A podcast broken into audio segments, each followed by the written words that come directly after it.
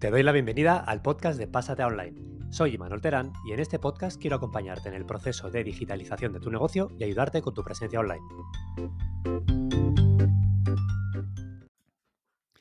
¿Se te ha planteado la necesidad de vender eh, a través de Internet? ¿O te dedicas a desarrollar y necesitas crear un e-commerce para algún cliente? En este caso puede que, que te encuentres un poco perdido o perdida a la hora de optar por una plataforma o por otra. La realidad, como en casi cualquier ámbito hoy en día, es que tenemos mil herramientas para cada cosa, todas funcionan de maravilla y muchas veces lo complicado es elegir la que mejor se adapta a nuestras necesidades. Y por ello es muy importante que dediquemos el tiempo necesario a analizar, a valorar las diferentes propuestas, las diferentes funcionalidades que nos da cada una de estas herramientas para efectivamente poder elegir la que mejor se adapte en cada caso.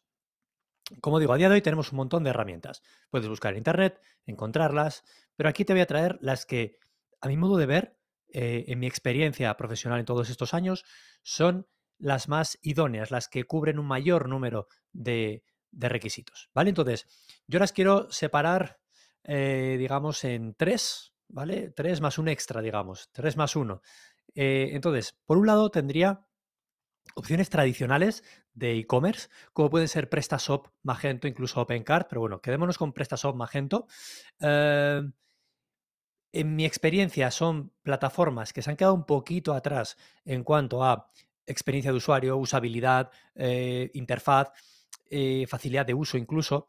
Necesitan de un nivel de especialización importante y mientras que sí que efectivamente esa parte del e-commerce la trabaja muy bien, se quedan bastante atrás frente a otras opciones, sobre todo también en términos de, digamos, de integración con otros servicios, ¿no? Se han quedado un poquito atrás en ese sentido. Pero bueno, eh, PrestaShop es gratuita, Magento hay opción tanto gratuita como, como de pago. Y, y, bueno, lo dicho, yo no son las que valoraría, no son las que utilizo en mis proyectos ni los de mis clientes, pero están ahí. Y hay e-commerce grandes que las utilizan. Esa sería una opción.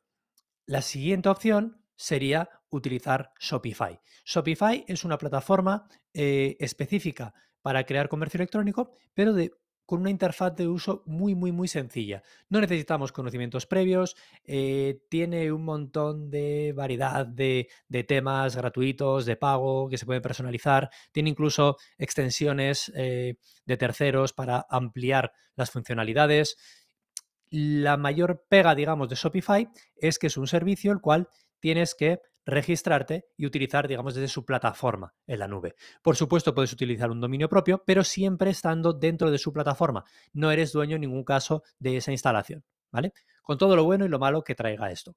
Es más sencillo de, de mantener, nos olvidamos de actualizaciones, bueno, es loguearte y usar, pero teniendo esto en cuenta, ¿vale? Y aunque sí que tiene, digamos, esa comunidad alrededor, es bastante más pequeña que la de la tercera opción que vamos a mencionar, que sería WooCommerce. WooCommerce es un plugin para WordPress. WordPress, ya sabes, es eh, el CMS de los CMS, es la, la, gran plataforma de Internet a día de hoy, con un 43% del total de páginas web hechas en WordPress. ¿Qué es lo principal que le aporta esto?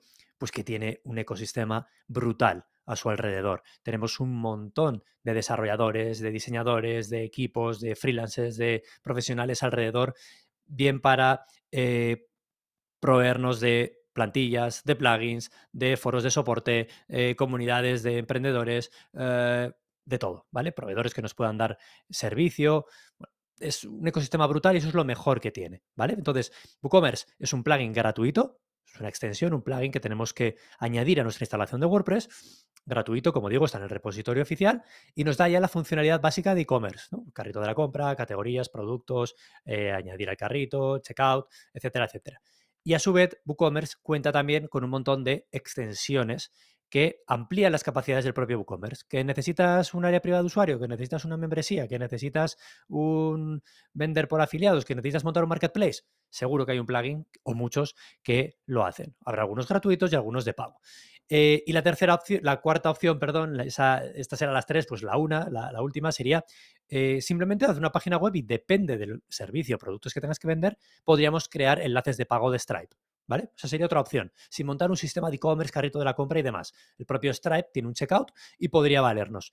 Pero bueno, de eso hablamos otro día. Simplemente quería acercarte eh, las diferentes opciones que tenemos, las principales, las que más me gustan a mí a día de hoy para montar e-commerce, para vender por Internet. Pero bueno, ya entraremos más en detalle otro día en cada una de ellas. Un saludo.